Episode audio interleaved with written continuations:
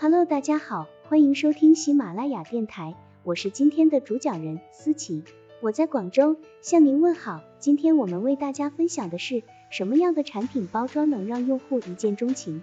本文由喜马拉雅平台播出，Big Cartel 出品。课程纲要：一、为什么产品的包装方式很重要？二、什么样的包装会给人留下深刻的印象？三、如何轻松完成包装工作？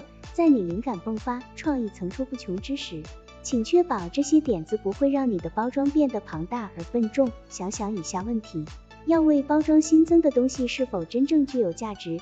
这些东西对客户而言是否有意义？无论你做何选择，也无论包装是简单还是复杂，你都希望尽可能轻松地将商品统一包装。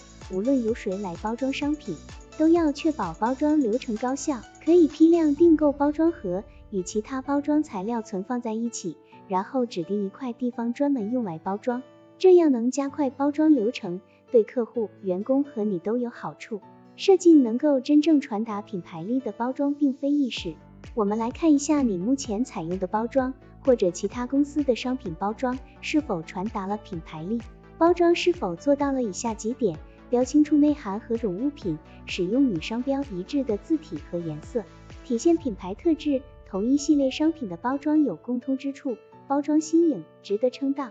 明确显示公司的联系信息。如果上面几项你的回答都是 yes，那说明商品包装充分体现出了品牌特质，并且客户反响良好。如果你评估的是自己的包装，则务必要尽可能的提高包装流程的效率，以便轻松寄出商品。总结，你的产品包装能传递你的品牌价值吗？如果没有的话，快思考如何改进吧。